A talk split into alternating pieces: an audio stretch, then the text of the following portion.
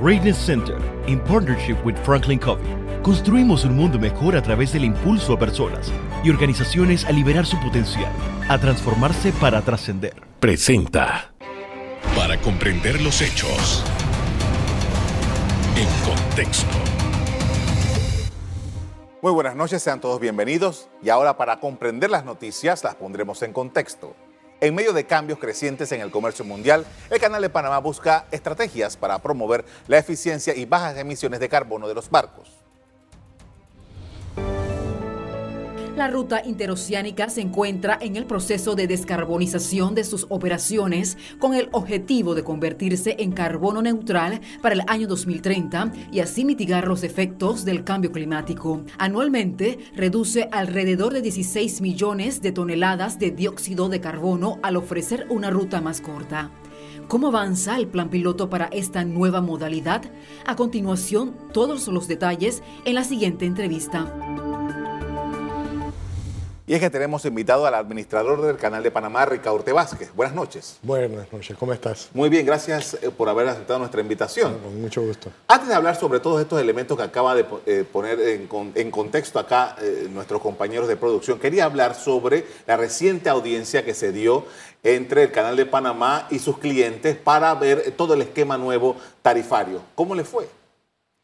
Bueno, nos fue bien en el sentido de que hubo reconocimiento en dos elementos importantes de las tarifas. Uno, que es una tarifa simplificada. Y segundo, que da predecibilidad por un periodo de tres años. Esos elementos obviamente ayudan al negocio. Obviamente que a nadie le gusta que le suban los precios. Así que por supuesto las reacciones de 17 clientes fueron en contra de los niveles de precio y los tiempos para hacerlo. La preocupación principal estriba en el hecho que sienten que el aumento es muy fuerte para este momento y asocian que el aumento está ligado a las alzas en las tarifas de contenedores y de otros productos que se están dando en el mundo. En realidad el Canal de Panamá plantea una estructura diferente para reconocer el costo del agua que utiliza el Canal de Panamá para hacer los tránsitos.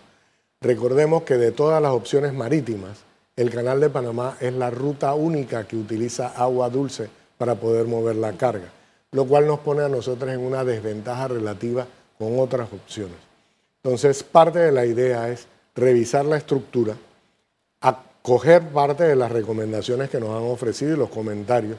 Estamos en el proceso de revisión de esa correspondencia adicional a lo que se presentó directamente durante la audiencia en vivo que se celebró aquí en Panamá. Entonces, cuando tengamos un juicio sobre eso, haremos una evaluación si hay que hacer algún tipo de ajuste, se harán los ajustes y se propondrá a la Junta Directiva para entonces llevarlo a Consejo de Gabinete. La comunicación del Canal de Panamá decía que este eh, plan era del, a partir del año 2023. Hablando del año calendario 2023 o el año financiero del Canal de Panamá. Primero de enero del año 2023, porque el grueso del negocio se mueve con el año calendario. Entonces nos impacta a nosotros eh, en, la, en, las recaudaciones que van desde el 1 de enero hasta el 30 de septiembre. Y de este año. Pero, pero toda la planificación, eh, quiero decir, el presupuesto del Canal de Panamá, ¿ya contempla esta, estos ajustes tarifarios? No los podemos incluir hasta que no estén debidamente aprobados.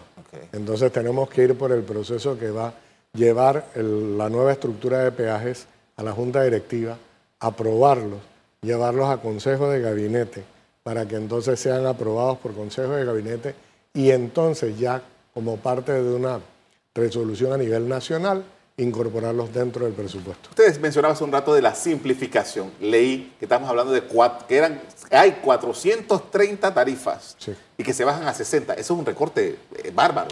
Sí, claro, porque algunas de ellas tenían ciertos descuentos por volumen, que es uno de los temas que las navieras, particularmente en contenedores, aspiran a que se mantenga. Eso hace muy complicado porque hay que llevar una contabilidad sobre cuánto volumen está llevando cada una de las navieras. Y lo que estamos aspirando es tener una tarifa única que sea o que tenga menos tramos. Actualmente tiene seis tramos de descuento. Estamos tratando de llevarlo a uno. Posiblemente eso sea muy extremo, pero estamos evaluando los comentarios. Ahora, una vez que se haga toda esta evaluación, usted dice, primero va a la Junta Directiva, después va al gabinete. Una vez que ya eso se establezca, ¿cuál es el siguiente paso para eh, ponerlo, ejecutarlo?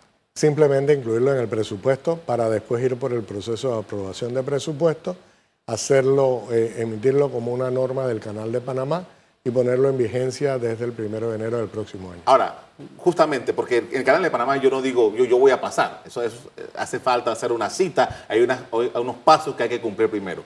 ¿Cómo se proyecta eso? Bueno, evidentemente que con un precio más alto va a haber un reajuste en la demanda. Así es que creemos que con la estructura de precios que se propone vamos a poder hacer un mejor balance entre los buques que utilizan la esclusa Panamax y los buques que utilizan la esclusa Neo. Para aquellos que tienen un mayor valor, vayan por la esclusa Neo, mientras aquellas mercaderías que tienen menos tolerancia a estos precios, vayan por la esclusa Panamax. Obviamente la esclusa Panamax utiliza más agua que la esclusa, eh, la esclusa Panamax utiliza menos agua que la esclusa Neo. Entonces, de alguna manera, habiendo incorporado los elementos de ahorro de agua que ya traen las esclusas, tenemos que ver cuál es el aporte neto según el volumen de tránsito. Y a nosotros lo que nos preocupa es la disponibilidad de agua a largo plazo. Con esto vamos a hacer una pausa para comerciales para no mezclar los temas. Por supuesto. Más adelante seguimos conversando sobre otros asuntos que tienen que ver con el canal de Panamá y que están eh, ahora mismo en el foco de los ejecutivos de esta eh, vía interoceánica. Ya regresamos.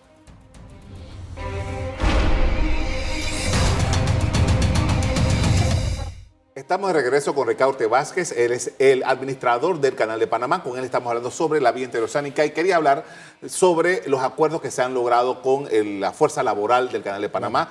Entiendo que el grueso ya de los sindicatos ha logrado un acuerdo, una convención colectiva con el Canal de Panamá. ¿De qué se trata? Bueno, nosotros hemos estado negociando inclusive desde hace más de posiblemente tres años eh, una convención colectiva que se había vencido. La anterior a esta estaba entre los años 16 y 17 que es cuando se hicieron los acuerdos generales con todos los distintos grupos sindicales. Este grupo que se denomina no profesional, pero es un grupo importante del Canal de Panamá, recoge aproximadamente el 83% de la fuerza laboral. Obviamente que tenemos eh, negociaciones con los capitanes de remolcadores, las tripulaciones de remolcadores, tenemos negociaciones con los bomberos, con los profesionales, digamos ingenieros, contadores, personas que tienen licencia y pendiente para el otro año todavía quedaría la negociación con los prácticos del canal. Pero esto representa un, cierre importante en este proceso de discusión con la fuerza laboral sobre materias de productividad para poder tratar de trabajar en otros escenarios que ayuden al canal de Panamá a hacerle frente a la demanda con mayor productividad. Así es que nosotros, eh, fue un trabajo largo, sin duda, eh, pero ya nos sentimos muy satisfechos y las partes estamos muy satisfechas de haber cerrado este proceso de conversaciones y aspiramos que en las otras que están pendientes podamos hacerlo propio. Ahora, es un, grupo muy heterogéneo, todos trabajan para el canal y todos tienen como misión los objetivos del canal, pero es un grupo muy heterogéneo. ¿Qué significa para la administración tener que lidiar con cada uno de estos grupos, no? Bueno, es una estructura que, que viene desde la administración de los Estados Unidos. Entonces, muchos de estos elementos se acordó y el país acordó que se iban a mantener tal como estaban el 31 de diciembre. Entonces, en ese sentido, pues hemos mantenido la misma estructura de negociación, con básicamente las mismas representaciones. Ha habido una modificación, por ejemplo, el grupo de capitanes de remolcadores no estaba eh, antes de la transferencia del canal, pero los otros grupos sí. Entonces, eso es parte de lo que nosotros hemos recibido como país para poder manejar el canal de Panamá. Ahora, los grupos que le quedan pendientes son grupos muy beligerantes que han estado haciendo observaciones eh, a la administración desde ya hace varios años. ¿Cómo se está manejando eso? Nosotros seguimos conversando y nosotros siempre estamos en una posición de escuchar las distintas posturas que tienen los distintos grupos. Hay algunas que son contribuciones importantes y las adoptamos, otras que eh, no tienen un fundamento, especialmente en el tema de productividad. Aquí el, ejemplo más importante que hemos adquirido de esta experiencia es que de alguna manera una negociación requiere que las partes cedan algo para ganar algo. Entonces, en, esa, en ese proceso, la discusión ha sido mucho más larga. Y yo creo que en las próximas eh, convenciones colectivas, en las que están pendientes y en el futuro, creo que va a cambiarse, digamos, la modalidad de cómo hacer este ejercicio. ¿Cuál es el costo que tiene para el Canal de Panamá, para la administración del Canal de Panamá, todas estas eh, conquistas que hay que, que se acuerdan con estos grupos? Eso varía. Realmente, si tomamos la duración de la convención colectiva, estamos hablando de alrededor de 90 millones de balúas, que es lo que representa este aporte. una vez que se incorpora dentro del salario base, también afecta sobre tiempo y todas las otras eh, eh, elementos que van asociados con la retribución al trabajo. Eh, aumenta también la contribución a la seguridad social y, todo lo que son impuestos indirectos que están acompañando eso. Así es que ese es el costo que nosotros tenemos para esta, pero para esta convención. Lo importante es que la fuerza laboral encuentre en el canal de Panamá un área donde pueda conversar, dialogar y llegar a acuerdos. Eso ha permitido esta convención colectiva. Este es un ejemplo y posiblemente es la convención que tiene menos complejidad. Las otras, por la razón especializada de cada una de las líneas de trabajo, tiene elementos distintos. No todas son iguales. Entonces, eso hay que tomarlo en cuenta. Por mandato constitucional, el canal tiene que ser rentable. El canal debe que darle dividendos al Estado panameño. Así es. Eh, en ese, o sea, es como una empresa. Es una, es una empresa. Entonces, eh, estos costos laborales, ¿cómo se van a suplir en la medida en que el Estado panameño y los gobiernos que van a venir de ahora en adelante le van a pedir plata al canal de Panamá? Bueno, la norma para poder entregar los excedentes al, Tesoro Nacional está establecida en la ley. Entonces, obviamente que el gasto laboral es un gasto operativo del Canal de Panamá. Entonces, teníamos que hacer un balance entre la contribución a 4 millones de panameños y el ingreso que reciben los 9 mil colaboradores que estamos en el canal de Panamá. Entonces, es un proceso de balance muy delicado y que tiene eh, mucha intensidad en algunos momentos. Entonces, la responsabilidad de la administración es poder introducir algún elemento de balance entre estos, estas fuerzas que disputan entre sí los recursos del canal de Panamá. Cambiemos de tema. Vamos a hablar acerca de eh, las gestiones que se está haciendo en el canal de Panamá para atender el tema del agua. Eh, ya ha sido ampliamente discutido el tema de una, licitación que se hizo. Ya el cuerpo de ingenieros de los Estados Unidos va a entrar a trabajar en esto. ¿Qué, cómo, ¿Cuánto hemos avanzado en ese, en ese sentido? Bueno, lo primero es establecer una línea base para poder determinar el tamaño del problema. Eh, y con ello tratar de establecer cuáles serían las posibles soluciones. Uno de los elementos que vamos a estar viendo eh, próximamente guarda relación con eh, el fenómeno que siempre ha existido en el canal de Panamá, que es intromisión de agua salada. Es decir, cuando abres la última recámara, esta da al mar y ahí se mezcla agua de mar con agua dulce.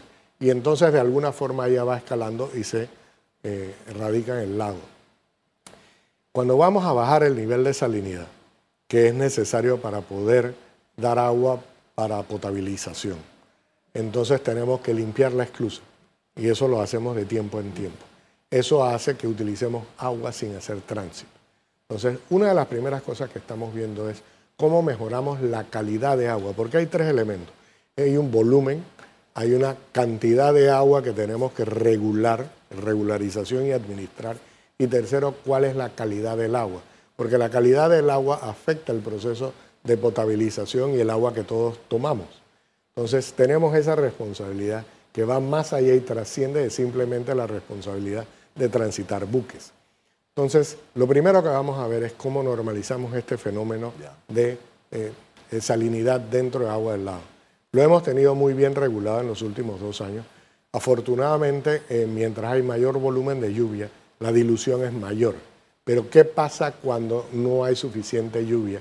Hay menos nivel en el agua, entonces la misma cantidad de agua salada se disuelve en un volumen más chico y sube la salinidad. Entonces, cuando menos agua tenemos, es que tenemos que hacer operaciones para poder reducir salinidad.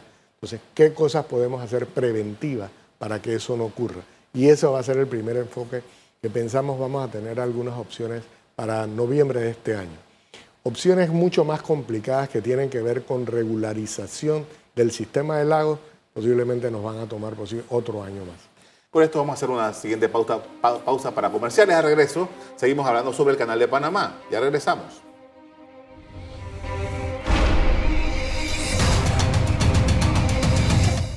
Estamos de regreso con el doctor Ricardo Vázquez, administrador del Canal de Panamá. Estamos hablando sobre la vía interoceánica y estamos en medio de una guerra que desde febrero está eh, ocupando todos los titulares del periódico y hay mucha tensión. Y esto evidentemente afecta al comercio mundial. Hemos visto todo lo que ha sucedido durante todos estos meses. ¿Cómo le va al canal de Panamá? Bueno, este conflicto ha impactado el tránsito por el canal de Panamá, particularmente de gas natural licuado. Rusia ahora es el principal proveedor de gas natural licuado de Europa. Entonces, al declararse el conflicto, el gas natural licuado que se origina en Estados Unidos y que va al mercado asiático ha sido redirigido para salir de Estados Unidos y suministrar a, Europa. Eso nos ha reducido en aproximadamente unos 90 millones de balboas los ingresos en los primeros siete meses. Y ha reducido el volumen de tránsito. De hecho, si lo medimos en términos de tonelaje, eh, en el último mes nosotros tenemos aproximadamente 1.6 millones de toneladas canal, menos que lo que habíamos eh, estimado para este mes de abril.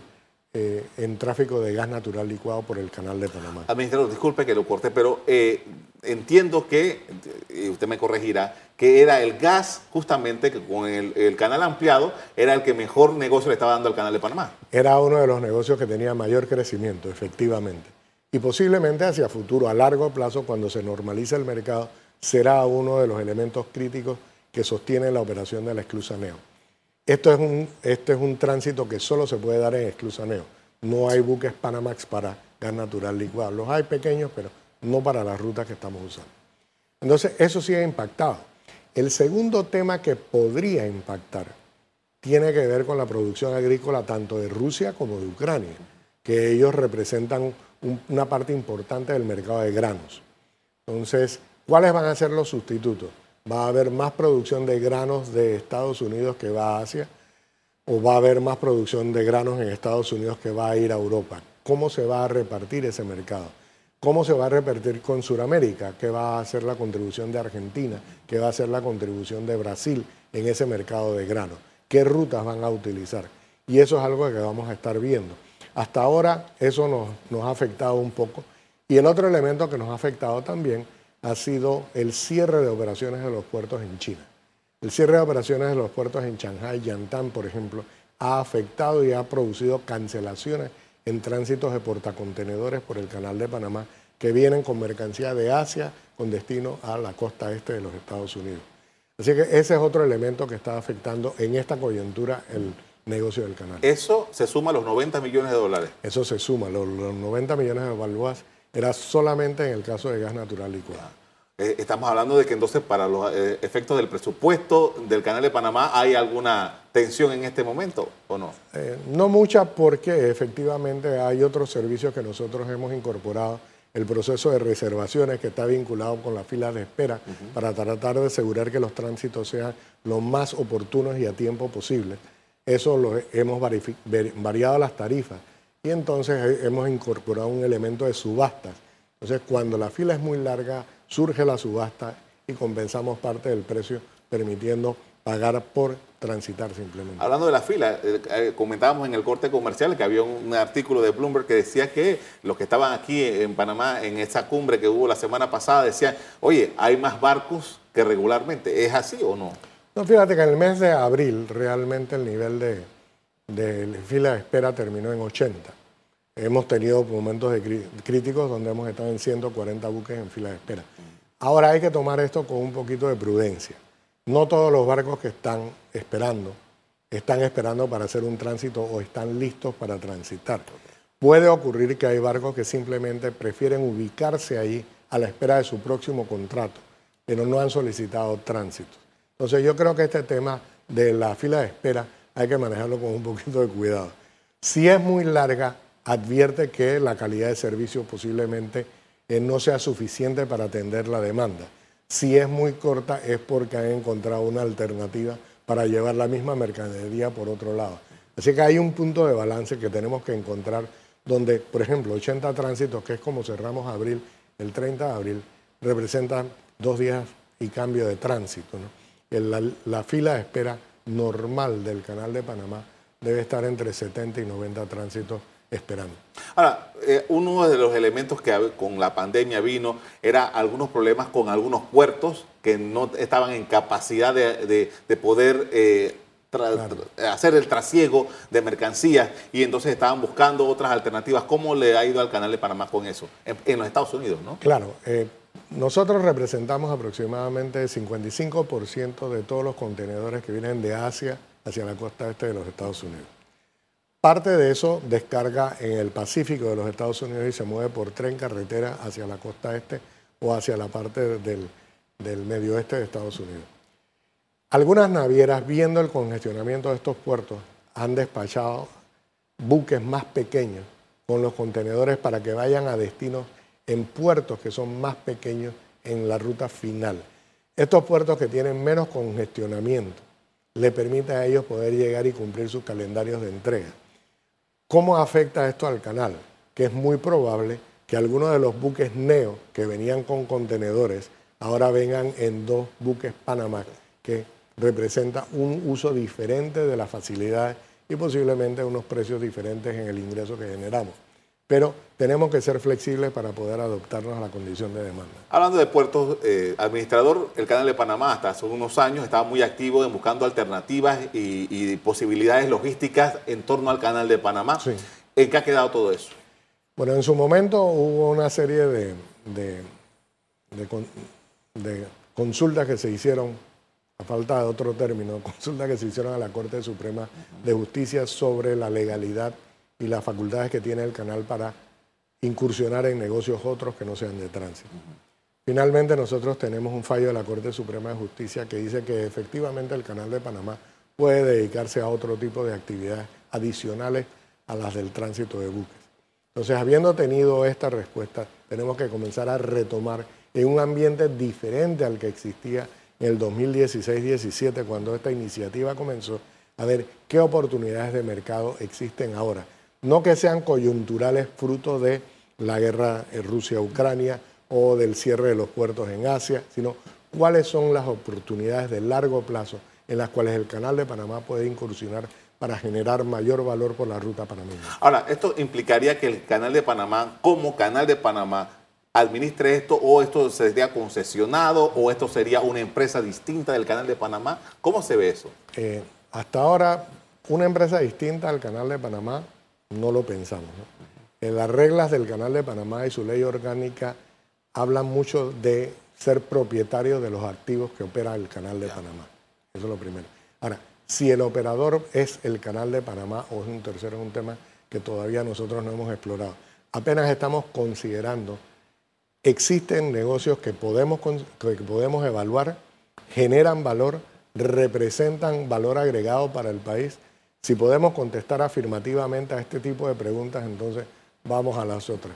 ¿Cómo lo estructuramos? ¿Cómo lo hacemos? ¿Quiénes pueden ser participantes en esto? Entonces, eso todavía está en el tapete. Y uh, el elemento, eh, sabemos, el Canal de Panamá, su principal misión es el de pasar los buques. Correcto. pero que, que, las zonas que están alrededor del canal tengan muchas otras actividades, ¿cómo usted lo ve? Yo creo que la zona, antigua zona del canal, representa el corredor de actividad económica más importante que tiene el país. No es el único, pero el más importante. Es decir, históricamente 500 años de historia apoyan esa vocación de comercio internacional que tiene el país. ¿Cuánto agrega el país a ese comercio? Es una definición que no es del Canal de Panamá, sino de otros eh, actores dentro de la economía del país, dentro de la sociedad panameña. Nosotros tratamos de generar oportunidades para todos los panameños. Así es que en esa medida, si podemos desarrollar actividades donde pueda participar y aumentar el valor agregado panameño en el uso de la ruta por Panamá, cuanto mejor. No, no es exclusivo del canal de Panamá. Yo creo que hay muchos actores.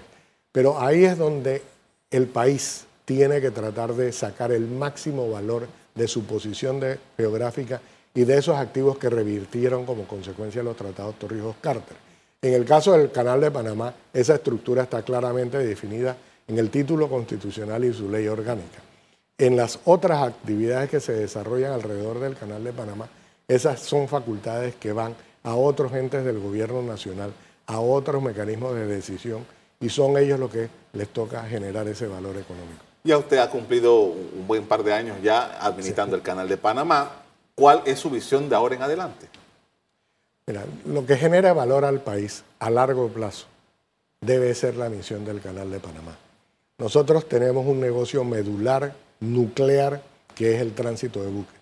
Nosotros no podemos descuidar ese negocio medular para ir a negocios periféricos, que tienen poco valor. Cualquier cosa que tenga un valor importante, significativo y que dé aporte, donde el canal con sus fortalezas pueda llevarlo al próximo nivel, lo consideramos. La decisión final va a depender de otras cosas, pero por lo menos lo vamos a considerar y lo vamos a llevar al debate nacional. Yo creo que el Canal de Panamá es una entidad que si bien no tiene una estructura formal de accionistas, sí se debe al país y tiene que comunicar al país, a nuestra fuerza laboral, a nuestros clientes, cuáles son las intenciones que tenemos para poder llevar adelante esta misión que tenemos de ser rentable, de ser una entidad sostenible, eficiente y que sea un elemento importante de desarrollo para la nación. Le agradezco mucho, doctor, por habernos acompañado esta noche. Muchas gracias. A usted también le agradezco por haber sintonizado este programa en el que hemos hablado sobre el canal de Panamá. Los invito a que sigan en sintonía de EcoTV. Buenas noches. Para comprender los hechos en contexto. Revive este programa entrando al canal 1 de BOD de Tigo. Fue presentado por Greatness Center, in partnership with Franklin Covey. Construimos un mundo mejor a través del impulso a personas y organizaciones a liberar su potencial, a transformarse para trascender.